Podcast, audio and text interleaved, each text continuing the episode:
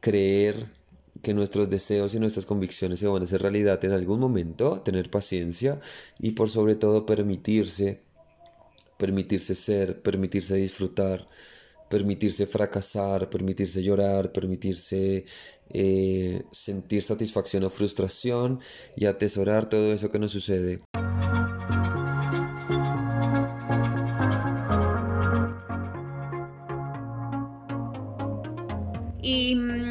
Poquito más a lo, a lo administrativo y no tan a lo, a lo artístico en sí, vamos un poco a lo económico, ¿no? Cuando empezaste con Pointé, supongo que habrás tenido que hacer una, una gran inversión para abrir el estudio, no sé si el espacio es tuyo o es rentado, pero bueno, imagino que lleva una gran inversión, porque esto de las barras, de los espejos, eh, acondicionar la sala y tal, lleva una inversión. Aproximadamente cuánto tiempo después de hacer la apertura del estudio comenzó a ser rentable y comenzó a, comenzaste a cubrir los costos de, mm, de, del estudio. Mira, claro, claro que hubo una inversión inicial. Esa inversión inicial no la hice yo, la hicieron mis papás. Bien. Porque yo solo pues no tenía capital en ese momento. Estaba recién llegado al país, estaba con muy poco dinero en la billetera. O sea, nada. Eh, pero bueno, ellos hicieron esta gran inversión, sobre todo en equipar el lugar, y es la hora que, por ejemplo, sigue siendo muy imperfecto. ¿En qué sentido? No hemos podido invertir en el piso de madera, de linóleo, porque es muy costoso. Sí. Y bueno, y no se ha podido hacer esa inversión. Digamos que es algo que se tiene ahí pendiente eh, y necesario. En su momento se pagaron muchas cosas para iniciar, para abastecer el lugar se paga un alquiler mes a mes porque el lugar no es de nosotros, se paga por supuesto el sueldo de los profesores e inicialmente yo te hablo con total franqueza, el negocio solamente se autosostenía, se automantenía. Es decir, daba para alquiler, daba para servicios eh, y mucho más, y no mucho más, ni siquiera yo, nadie tenía un sueldo. Digamos que Además, se tiene que hacer un gasto de publicidad inmenso, de posicionamiento de la marca, eh, flyers, eh, bueno, todo lo fundamental para cualquier negocio. Ahorita la virtualidad ayuda un montón, pero la publicidad tradicional también va a potenciar la difusión que quieras lograr. Tal cual. Yo creo, yo creo que recién, recién, pasado el 2019, nosotros empezamos a decir, ok, este dinero que nos queda va para ahorro. Digamos que no es un sueldo para Santiago, pero lo podemos ahorrar para otras cosas que, vayan saliendo en el camino.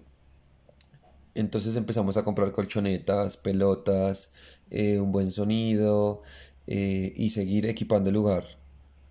Yo creo que recién en este momento, Cas, en este preciso momento en el que estamos, hasta hoy en día, pasado tres años, yo puedo decir yo tomé algo de sueldo del estudio de danza. O se vio representado en algo para mis gastos propios, pero no es un sueldo que, va a abarcar todas las funciones que yo realizo. Sin embargo, es mi emprendimiento y si da para, para comprarme una remera va a estar perfecto. Claro. Y sobre todo, porque lo más importante es que em, se tengan a los docentes eh, satisfechos y sobre todo que ellos sigan abarcando experiencia dentro de mi estudio de danza.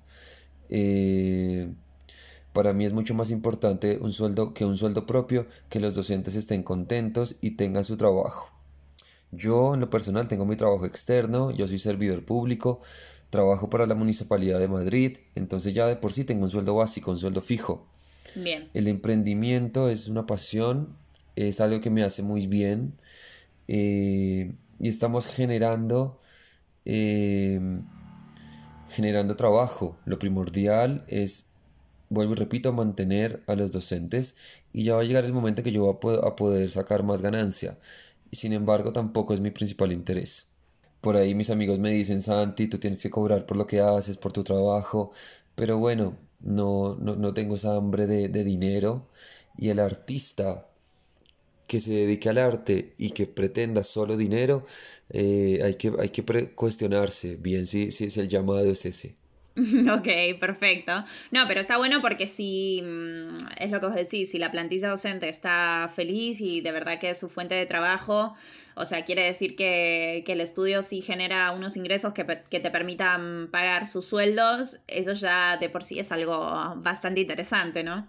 Totalmente. Ahorita con la virtualidad y cuando fue el boom de la pandemia, pues obviamente la cantidad de alumnos bajó porque no todo el mundo tiene acceso a internet, no todo el mundo tiene un dispositivo que le permita conectarse, no todo el mundo le gusta el movimiento por una cámara. Para mí es muy difícil, yo no me puedo, no me puedo acoplar a la virtualidad.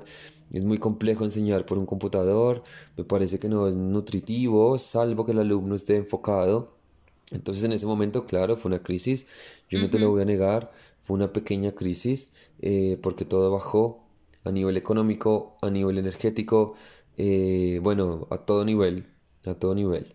Entonces, eh, y ahora que las medidas están mucho más tranquilas y que se retornó a la presencialidad desde enero, volvimos eh, a sacar a flote el emprendimiento y cumpliendo con todos los protocolos de bioseguridad porque es, la, es lo que nos toca, es la realidad.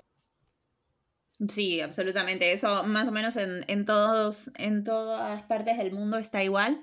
Así que hay que adaptarse y esperar a ver que todo esto pase, ¿no? Y me gustaría saber, eh, ¿podés dar como una especie de guía de acción para aquellos bailarines, maestros o emprendedores que tengan ganas de, poner su propio estudio, no necesariamente quizás tan grande como el tuyo, sino simplemente empezar con algo más pequeño, eh, dando ciertas clases, pero ¿cuáles serían esos pasos, ese paso a paso, esa guía, para empezar de cero? Mm, es una pregunta muy difícil. Yo creo que lo primero que uno tiene que pensar antes de lanzarse a tomar una decisión y emprender es tener muy claro lo que tú puedes llegar a ofrecer. Tener claro que el tema de la enseñanza requiere mucho cuidado, es de mucho cuidado. Y aunque uno siempre sigue aprendiendo, finalmente las bases son las que te van a dar esa confianza para entregar, para transmitir conocimiento a los demás. Entonces, entonces salir eh, y empezar con tener una formación clara, eh, qué puedo ofrecer como artista formador y una vez que tú tienes esa confianza, ya eh, puedes empezar con pequeños grupos a desenvolverte, a manejar alumnos y por sobre todo eh, bueno, es que hay muchas cosas, Cas. Yo creo que eh, hay que hacer una mirada de la población, si es una población que pueda ser permeable a lo que voy a ofrecer. Mm, tengo yo, mis papás o alguien me puede dar una mano para la primera inversión, pues porque de ceros mm, es, complejísimo, debe haber un capital de apoyo. Eh, ¿Qué más? Y por sobre todo ser constante y no tener como esa prisa que los frutos van a empezar a verse inmediatamente. Eh, al principio no vas a ver frutos, no vas a ver un salón lleno, no vas a ver sueldo, no vas a ver eh, reconocimiento, entre comillas, pero sí va a llegar, va a llegar. Entonces tener la, la, la, la fe que va a llegar. Eh, digamos que eso sería lo que yo le aconsejaría a alguien que quiera emprender. Bien. Si tiene esa motivación, hágalo, siéntase empoderado de esa decisión y en algún momento va a sentirse satisfecho. Yo hoy en día no me siento satisfecho todavía. Yo igual es que soy muy exigente conmigo mismo, conmigo mismo, siempre he sido así. Eh, y bueno. Sí, sos muy perfeccionista, absolutamente. Te conozco y sé que sos súper puntilloso con lo tuyo. Eh, digamos que yo soy un poco insoportable y puntilloso y sí, muy exigente. Porque... Mm, eh, no es que sea desagradecido, no quisiera ser desagradecido, pero sí digo, tengo mucha hambre de ser maestro ensayista, de ser maestro de una facultad de danza, de artes, hambre de seguir bailando a la vez. En este momento estoy haciendo dos obras eh, solamente con varones. Quería trabajar con varones hace rato y esa parte coreográfica también me apasiona muchísimo. Se llama Despojos, justamente por para despojarse de, de banalidades, de prejuicios, de, de, un montón de cosas que uno se, se, va llenando, despojarse de la carne, de tantas cosas que uno tiene guardadas eh, adentro. Y esa parte también me, me, apasiona, me fascina. Entonces quiero hacer tantas cosas que digo, pucha, va, va a haber momento para cada cosa. Eh, hay que darle claridad. Absolutamente. A todas esas ideas. Ok, y este proyecto nuevo de, mm, de, las obras, ¿lo estás montando por fuera de lo que es la labor en Pointe o estás utilizando el espacio o trabajando con alumnos de, del estudio? ¿Cómo es? Todo, todo se articula con Pointe Danza Ballet Estudio. Sin embargo, estas obras estoy escribiendo los proyectos para ser presentados en, en plataformas de estímulos para ganar eh, recursos del Estado o dinero y no solamente dinero, sino asesorías coreográficas, asesorías de puestas en escena, para vestuario, para que la obra circule por el país. Eh, en este momento el Ministerio de Cultura está ofreciendo pocos, pero, pero está ofreciendo estímulos. Eh, entonces estoy apuntándole a eso. También estoy en un proyecto para, para llegar con formación en danza a barrios vulnerables de la región, eh, trabajar con niños. Eh, y, y personas que lo necesiten. Se pasó el, proyecto por una cantidad importante de, dinero colombiano, eh, en donde la idea es trabajar y si llegamos a ganar esa convocatoria, no, por fin tendría eh, un linóleo, por fin tendría espacio para dar vestuario a los chicos y las herramientas básicas y sobre todo llegar a lugares donde la gente no tiene para una mensualidad eh, poderlo subsidiar de alguna manera y apoyar en esa decisión de hacer danza y trascender en este tema social que me parece súper importante, eh, es que un artista no puede trabajar solamente para él mismo, debe saber entregar y en ese sentido por eso te digo que a veces no paro, no paro. En, en, esto de que no paras, me gustaría saber cómo es un día en tu vida, si puedes contar más o menos cómo sería un día normal en la vida de Sandy.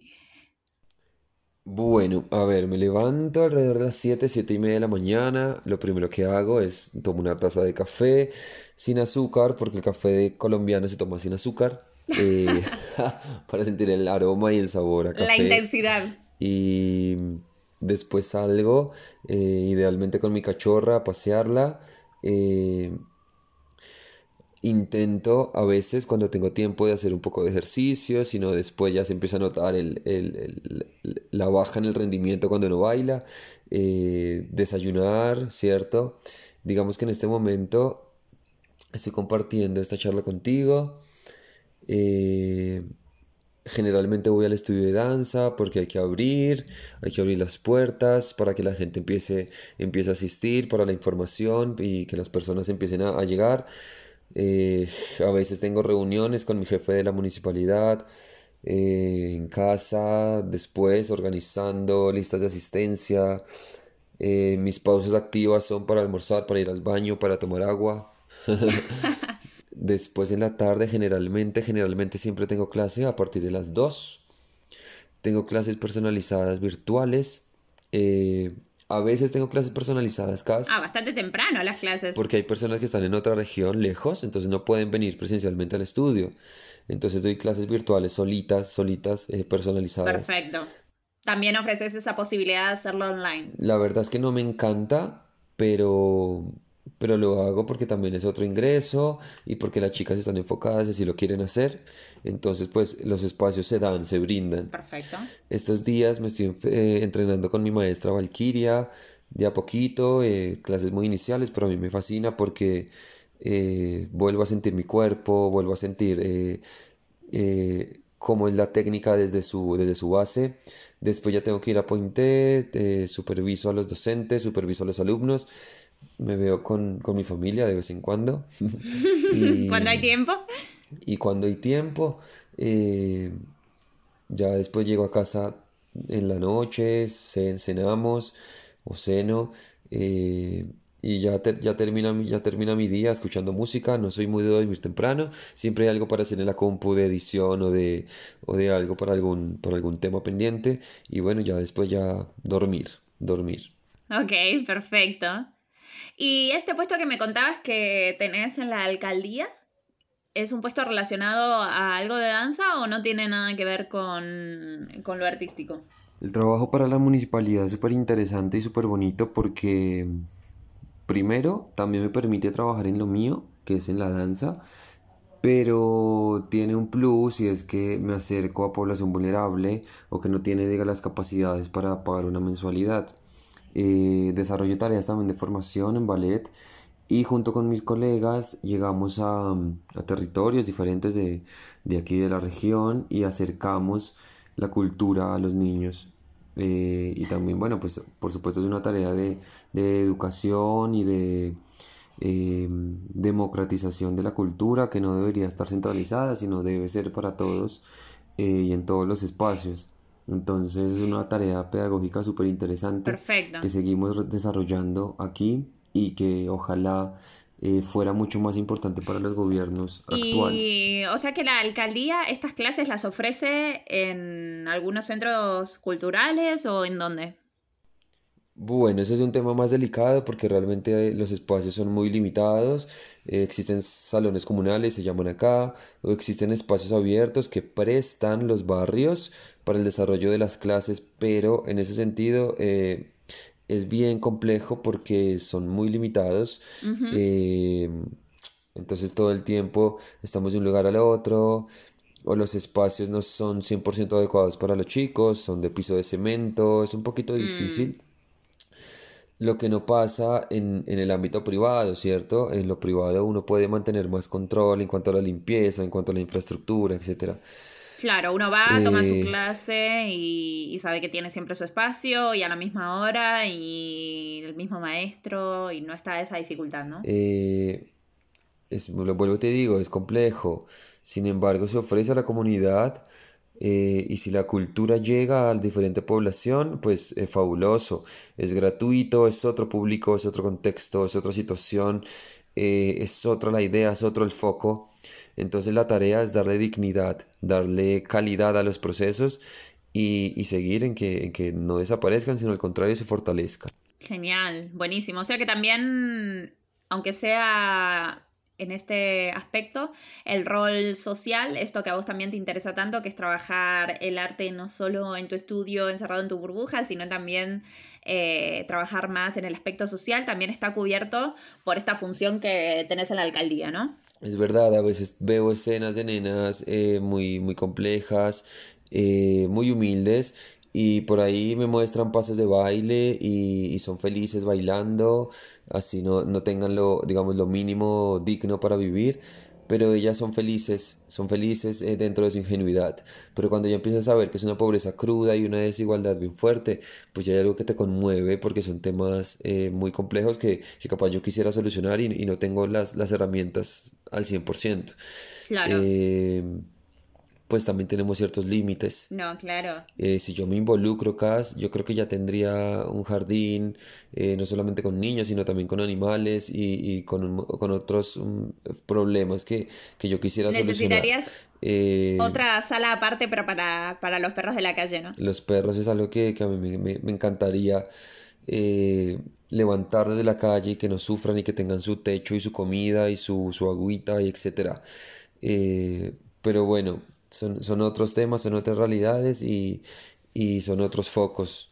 Bueno, pero también está bueno ver que hay otras realidades sociales, pero que el arte puede hacer mucho para cambiarlas, aunque no sea al 100%, pero sí, aunque sea para mm, entregar un momento de calidad y de conexión con ya sea la danza, la música o el teatro, pero sí como brindar un momento de conexión con uno a pesar de, que puede haber una, una realidad complicada alrededor, ¿no?